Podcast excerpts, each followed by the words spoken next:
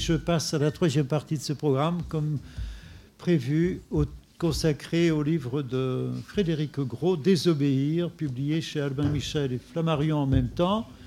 Il est à votre disposition euh, depuis déjà très longtemps. Cher Frédéric, je voulais-vous prendre quelques dix minutes pour exposer votre livre et puis on dialoguera avec vous. Bien, merci à vous. Je vais commencer par euh, m'excuser. Je suis arrivé en retard. Je suis sorti deux fois de la salle, mais c'était pas, pas des mises en pratique de la, désobéissance. Je vous rassure. J'ai dû répondre à des urgences euh, familiales, voilà. Puis, alors. Qu'est-ce que c'est que... Déjà, quand je parle de, désobéissance, je voudrais dire que je, situe une zone, enfin, une, comment dire, de quelques désobéissances euh, bien précises. Ce que j'essaye de dire par là, c'est que, évidemment, quand on parle d'incivilité, de tricherie, de criminalité, ce sont des formes de, de désobéissance à la loi, aux règles communes, etc. Et que c'est euh, tricher, par exemple, quand on triche, c'est une manière de désobéir. Euh, et c'est aussi une manière de désobéir parce qu'on trouve que ça va plus vite, c'est plus facile, etc. Ce que j'ai essayé de, si vous voulez, de, pointer au départ, c'est des formes de désobéissance qui sont, qui sont difficiles. Quand on vous donne des ordres monstrueux, quand on, quand on vous oblige à obéir à des lois que vous trouvez injustes, quand on vous donne des consignes que vous trouvez absurdes, profondément même euh, déraisonnables, euh, vous êtes tenté de, désobéir et cette forme-là de désobéissance, elle est, je crois, difficile. Et, et si, si désobéir est difficile pour ces formes de désobéissance-là, c'est parce que se dressent aussitôt, je crois, un certain nombre de murs qui sont des murs de la peur. Et je crois que ce que j'essaye de, de, trouver, c'est les, les, grands murs de la peur qui se dressent devant vous quand vous êtes tenté d'obéir et que finalement euh, vous n'y arrivez pas. Je crois que le premier mur de la peur, qui est le plus immédiat, décompose la, euh, la question, c'est la peur de la sanction, évidemment, parce que désobéir, ça a un coût. Quand vous désobéissez, il euh, y, a un coût de la désobéissance et vous vous demandez est-ce que je suis prêt à payer ce coût-là de la désobéissance? Bon. Et ça, c'est euh, massif, c'est alors là, c'est une espèce de mur de, la réalité aussi très fort qu'on peut constater, même si, alors là, je pose une espèce de, première question, je me demande quand même si parfois on ne s'exagère pas ce coup, c'est-à-dire jusqu'à quel point est-ce que quand on dit je n'ai pas désobéi, j'ai obéi, même si je trouvais ça injuste, ignoble, etc., mais c'est parce que je ne pouvais pas faire autrement, jusqu'à quel point est-ce qu'on ne s'exagère pas le coup de sa désobéissance parce qu'on y trouve un refuge à notre lâcheté? Parce que c'est bien pratique pour soi-même de se dire, mais au fond, je ne pouvais pas faire autrement. Hein. De toute façon, euh, voilà, c'était, euh, c'était la sanction automatique, dure, sévère. Euh. et pourquoi est-ce que j'ai obéi? Parce que c'était impossible de désobéir. Donc il y a ce premier mur qui est le mur de la, de la peur. Je crois qu'il y a un deuxième mur qui est très important aussi, qui est le mur de la solitude. Alors là, je, pense même à des formes de désobéissance qui sont moins par rapport à des ordres, mais par rapport à des conventions sociales, par rapport à des, euh, si vous voulez, à, des opinions reçues, etc. Je crois que, que quand on que ce qui fait qu'on a peur de, désobéir, c'est que la, désobéissance isole, la, la, désobéissance stigmatise. Vous vous retrouvez isolé, etc. Et d'une certaine manière, quand on, quand on obéit, euh, on, obéit bien ensemble. Je veux dire que obéir, c'est quelque chose qu'on fait très très bien ensemble. Désobéir à plusieurs, c'est tout le problème de la politique, ça devient un peu plus compliqué. Ah, mais obéir ensemble, on y arrive tous très très vite et très très parfaitement. En plus, c'est chaud, c'est cotonneux, ça fait du bien, on se ressemble tous, etc. Euh, c'est très bien. Donc il y, a ce deuxième mur qui est le mur de la solitude. Il y a un troisième mur que j'ai vu se, dresser. Alors peut-être que vous y êtes moins familier parce que vous êtes encore encore très jeune, qui est la, qui est la peur du changement aussi. J'essaye de dire par là que, quand on atteint un certain âge, à un moment, ses propres choix, sa, sa, propre existence peut devenir une espèce de poids. Et on se dit, bah oui, pourquoi est-ce qu'on continue à faire ci parfait? Pourquoi est-ce qu'on continue à obéir à soi-même parce qu'on a toujours fait comme ça? Il y a de l'inertie et derrière, il y a la peur du changement. Parce qu'à partir du moment où on désobéit, où il y a de la désobéissance, bah ça, fait, euh, ça fait rupture, ça introduit des changements, ça introduit un peu de, un peu de nouveauté, un peu de... Voilà, et donc je crois que ça, ça c'est une forme de peur qui peut s'exprimer. Il y a une quatrième forme de peur, je crois, que j'ai pu retrouver quand je me suis posé cette question, qu'est-ce qui nous rend difficile cette désobéissance par rapport à nos vies, par rapport aux, formes sociales, par rapport à des ordres aussi qu'on peut nous donner? Et cette quatrième forme, c'est, je crois, la peur de décevoir. Ce que j'essaye de dire par là, c'est qu'il me semble j'ai moi-même, puisqu'il a été question, quand, vous avez représenté vos livres, de, un peu des motivations, des, espèces d'enracinement, de, quoi. Pourquoi est-ce qu'on se met à écrire sur la désobéissance? Euh, J'étais un élève, mais merveilleusement docile, je crois, pour mes professeurs, mais j'étais... Euh, voilà, c'était très bien, j'appliquais les consignes, etc. Donc ça a marché, hein, puisque vous savez très bien que... Et je me suis posé la question jusqu'à quel point est-ce que dans, dans la docilité, dans mon obéissance, il n'y a pas quelque chose de monstrueux aussi. Je, crois que le XXe siècle nous a permis de poser cette question-là, de, la monstruosité de la désobéissance, de, l'obéissance justement. Hein. C'était au tribunal de Nuremberg, vous savez, où on jugeait les dignitaires nazis. Euh, un journaliste dont le nom m'échappe a dit pendant des siècles nous avons jugé et condamné les hommes parce qu'ils ont désobéi pour la première fois. Nous allons les juger les condamner parce qu'ils ont obéi.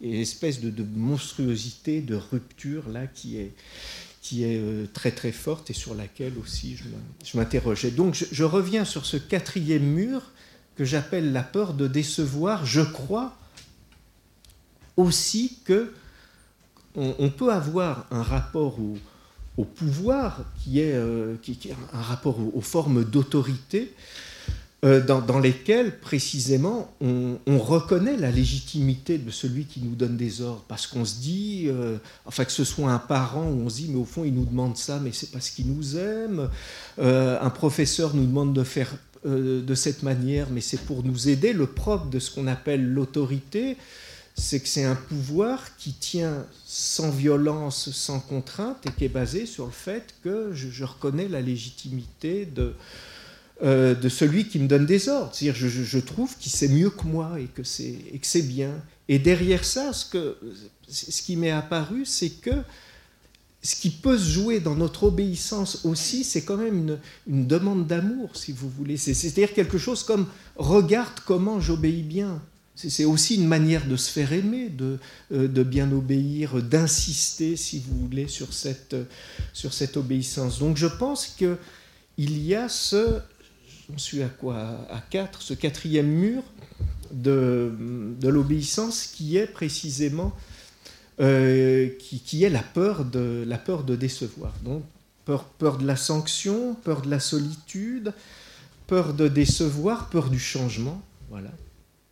Et puis, il me semble qu'il y a un, cinquième mur, et qui était peut-être pour la, pour la philosophie, en tout cas qui était la discipline depuis laquelle je parlais le plus, euh, à la fois le plus haut, le plus étrange et le plus, le plus impressionnant, et qui était simplement la peur de la liberté.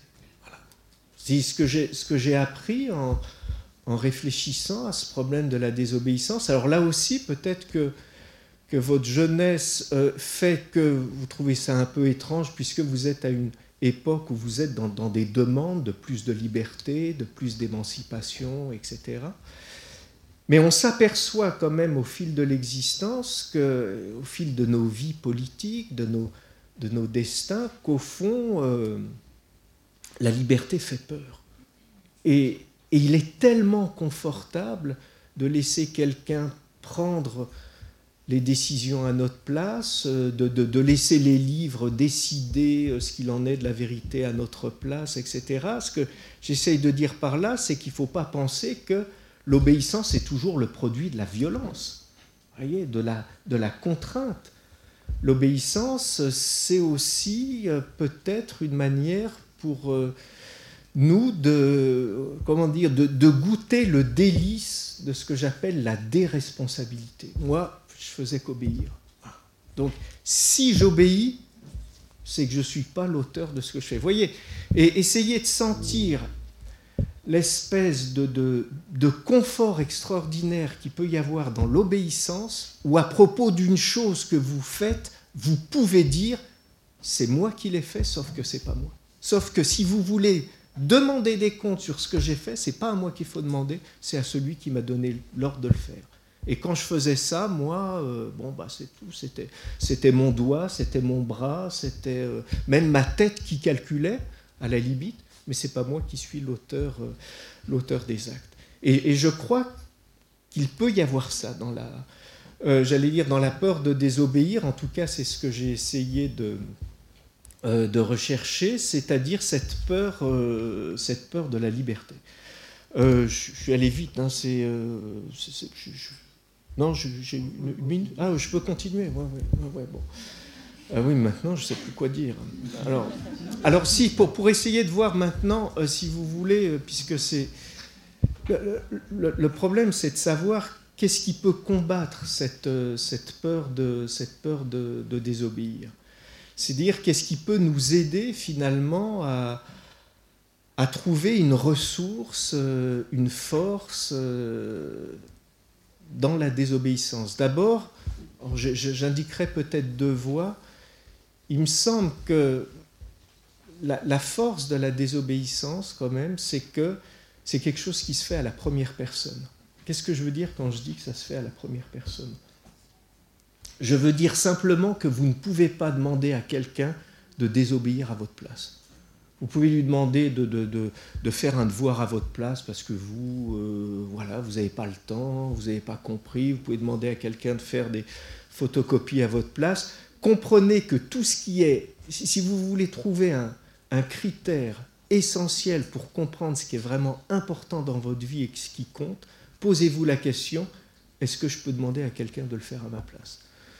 Est-ce que vous pouvez demander à quelqu'un d'aimer à votre place, ou euh, puisque, par exemple, vous parliez de la, euh, de la marche à pied, de cette espèce de reconquête du monde, enfin, vous imaginez si je vous dis, écoutez, ça, il fait beau, le, soleil est splendide, euh, est-ce que tu veux pas aller faire une promenade à ma place? Parce que moi, j'ai pas le temps, mais je pense que non, ce serait, absurde. Et bien, de la même manière, vous ne pouvez pas désobéir à la place de quelqu'un. Ce que j'essaye de dire quand, quand, j'essaye de, vous, amener vers cette idée de à la place de, c'est qu'on fait à un moment l'expérience, ce que j'appelle l'expérience de l'irremplaçable. Vous, le, le, moment où vous ne pouvez pas vous faire remplacer, c'est que vous êtes dans une, intensité d'existence, dans quelque chose qui, pour vous compte vraiment.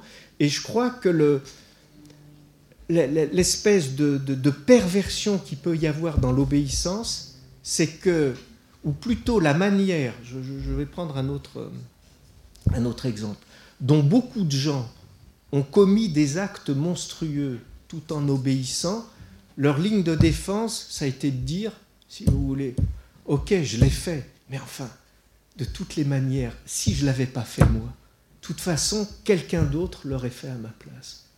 Sauf que c'était toi.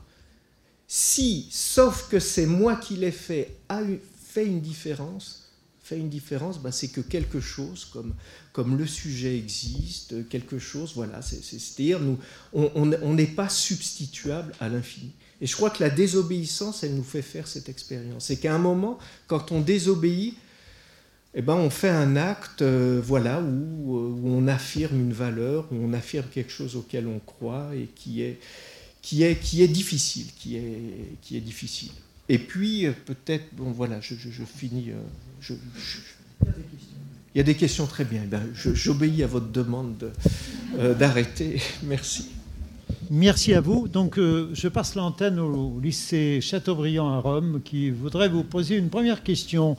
Euh, bonjour. Euh, tout d'abord, on voudrait vous dire qu'on a été très intéressé par euh, désobéir et on a remarqué que vous parlez de la désobéissance avec un certain regard vers le passé. Et du coup, une question nous est, nous est venue à l'esprit. Mais désobéir à quoi aujourd'hui? Est-ce qu'il y a une urgence particulière dans le fait de devoir désobéir par rapport à il y a 20 ans ou 30 ans? Donc, quel type de conformisme pourrait être dangereux?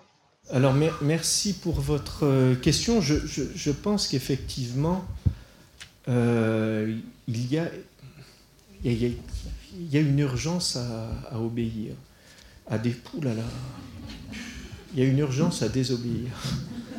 Enfin, ça peut être une urgence à obéir à soi-même, hein, parce que si vous voulez, le problème, c'est que le plus souvent, quand on désobéit, c'est pour obéir, euh, c'est pour obéir à, c'est pour obéir à soi-même je dirais pour vous répondre que ce dont on a besoin, c'est de plus d'imagination. C'est de plus d'imagination.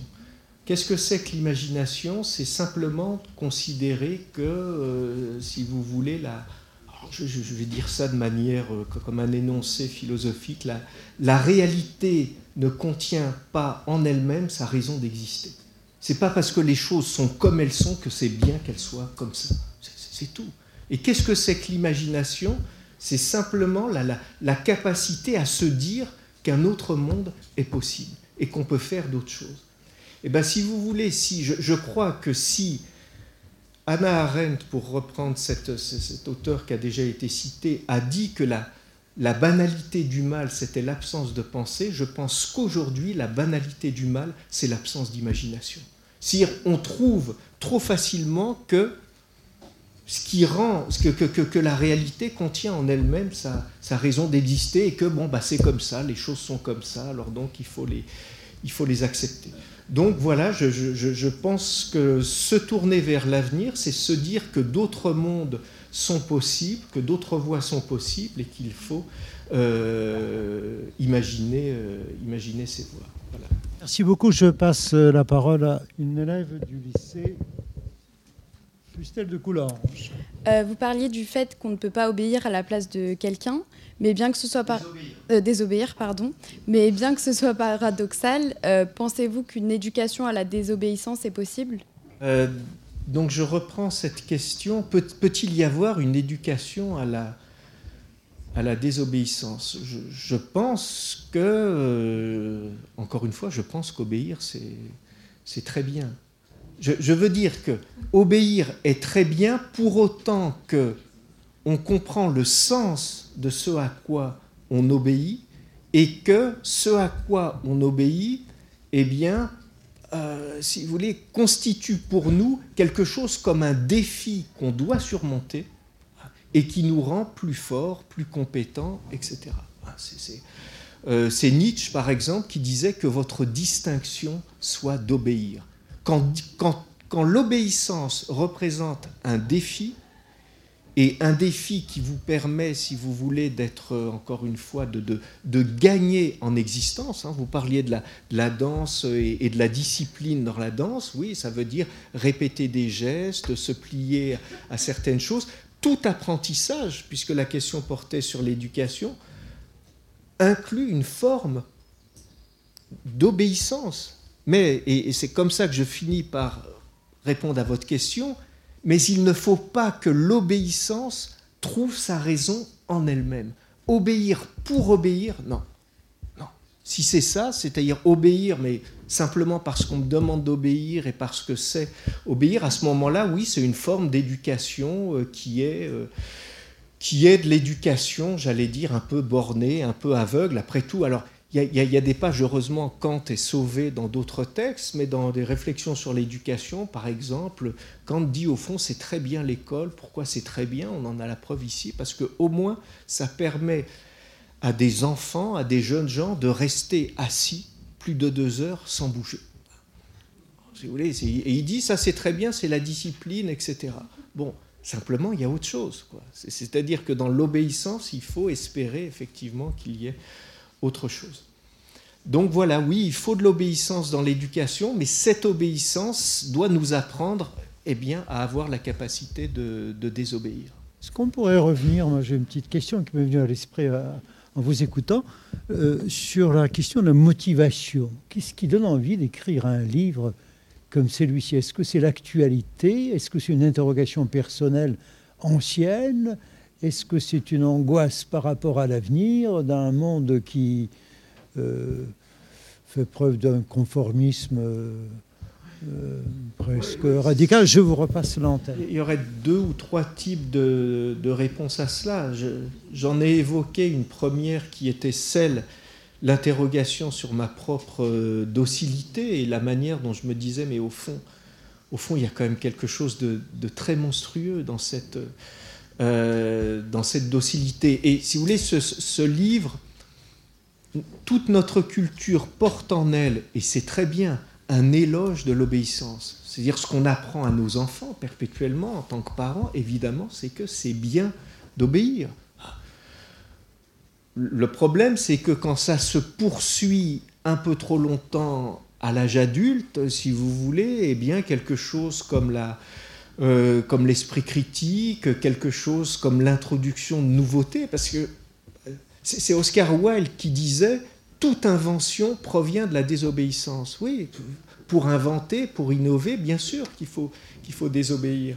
Donc euh, voilà, ça ce, serait une première chose. Deuxième chose, je pense que les, oui, les raisons de, de désobéir, elles sont, elles sont multiples. Vous en avez parlé, des, des, injustices sociales qui sont tellement criantes qu'aujourd'hui, on n'arrive même plus à les exprimer en termes euh, politiques, mais euh, on est obligé de faire appel au vocabulaire de, l'obscénité, de, l'indécence. Il y a du, euh, salaire d'un patron, on va même pas dire que c'est injuste, parce que c'est tellement disproportionné que même l'injustice apparaît comme un mot décalé, donc on dit non, c'est juste obscène, c'est juste obscène, indécent, etc.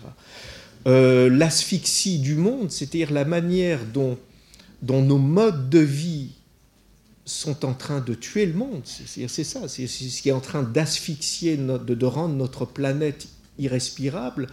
Euh, c'est la manière dont on vit.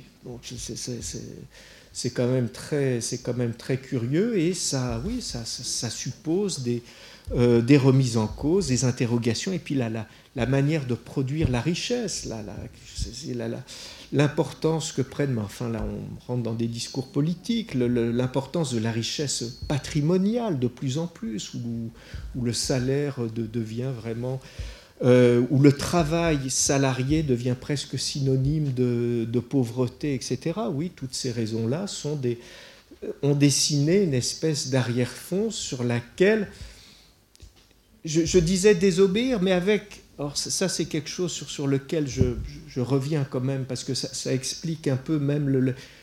Euh, c'est pas moi qui l'ai trouvé, mais enfin j'ai trouvé ça très bien que ce soit sur, le, sur la couverture, l'espèce de désobéir avec le, le, des qui est isolé un peu en couleur et qui est coupé d'obéir, qui veut dire au fond le, le, le problème c'est même pas tant de désobéir, je sais pas si on peut entendre ça, mais le problème c'est même pas tant de désobéir qu'arrêter d'obéir. Voilà, qu'arrêter d'obéir. C'est la Boétie qui disait aux gens, mais je, ne vous demande même pas, je vous demande même pas de vous révolter, parce que c'est vrai que c'est dangereux, mais, arrêtez de servir la soupe au moins. C'est-à-dire que le problème en politique et dans nos vies, c'est pas tant le problème de l'obéissance que celui de la surobéissance. Et ce qui fait tenir le système, encore une fois, c'est la surobéissance.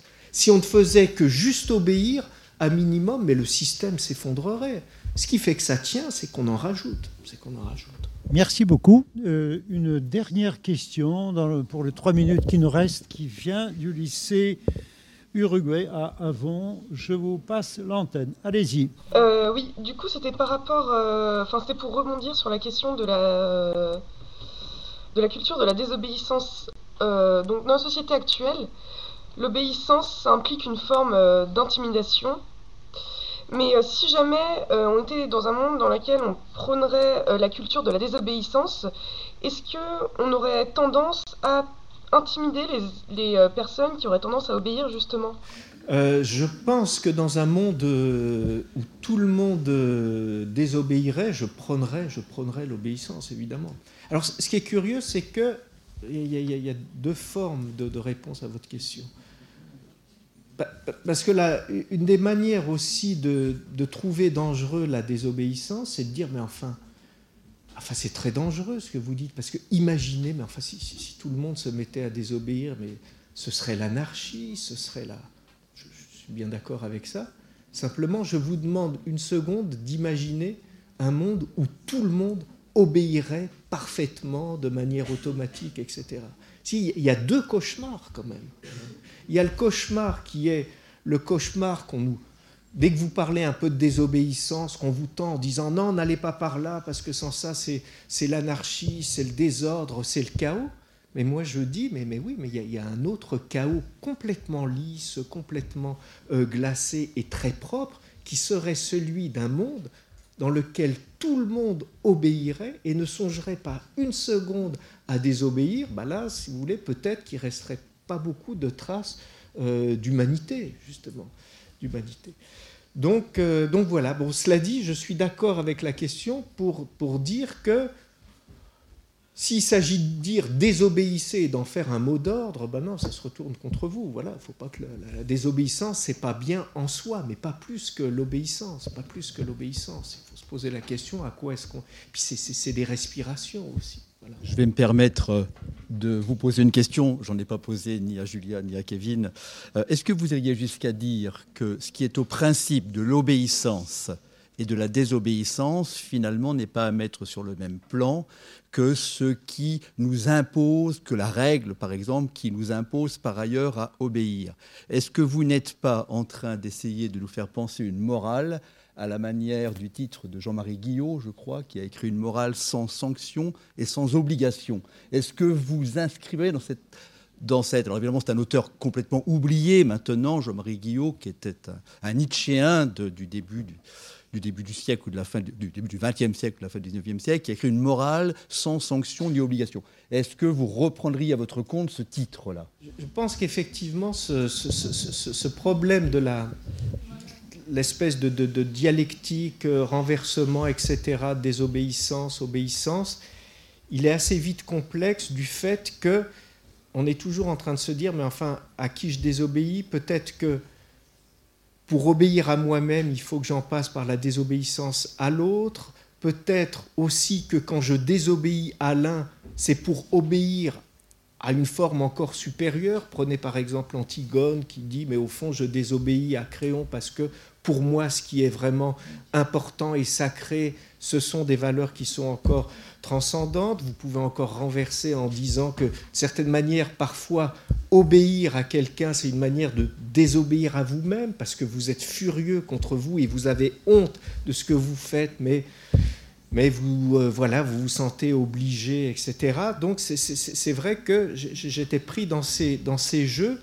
et au fond, ce vers quoi je me dirige, c'est moins vers une, une morale sans sanction ni obligation que d'aller vers ce point où on puisse se dire, même quand j'obéis, je me commande à moi-même d'obéir. C'est-à-dire, et je crois que c'est ce point qu'essaye de penser la philosophie, qui, euh, la philosophie, c'est quand même cette forme, de la même manière dont je disais, on ne désobéit qu'à la première personne, la philosophie est ce qui dit, on ne pense qu'à la première personne. C'est-à-dire qu'au fond, le problème est moins de penser des choses intelligentes que de penser à partir de vous-même. Et c'est là qu'est le cœur vibrant et battant de la philosophie. Du coup, je reviens à ça pour dire, ben voilà, il faut, même quand vous... Et c'est ça qui fait le plus peur aux politiques. C'est de pouvoir dire, mais même quand je vous obéis, j'obéis, et j'en finis par là parce qu'il y a une très belle expression en français qui dit, j'obéis de mon propre chef. D'accord, j'obéis, mais c'est moi qui désobéis. C'est parce que je me commande à moi-même d'obéir, et au cœur de cette relation, vous obéissez d'une manière qui contient en soi la possibilité de la désobéissance. C'est ça le jeu. C'est pas de dire d'opposer, d'obéir. Bien sûr qu'il faut obéir, mais il faut que quand vous obéissiez, ce ne soit pas sur fond de renoncement complet à toute forme de désobéissance, mais que quand vous obéissez, vous obéissez en tant que vous auriez pu aussi désobéir, c'est-à-dire que quand vous obéissez, c'est vous qui obéissez et personne d'autre.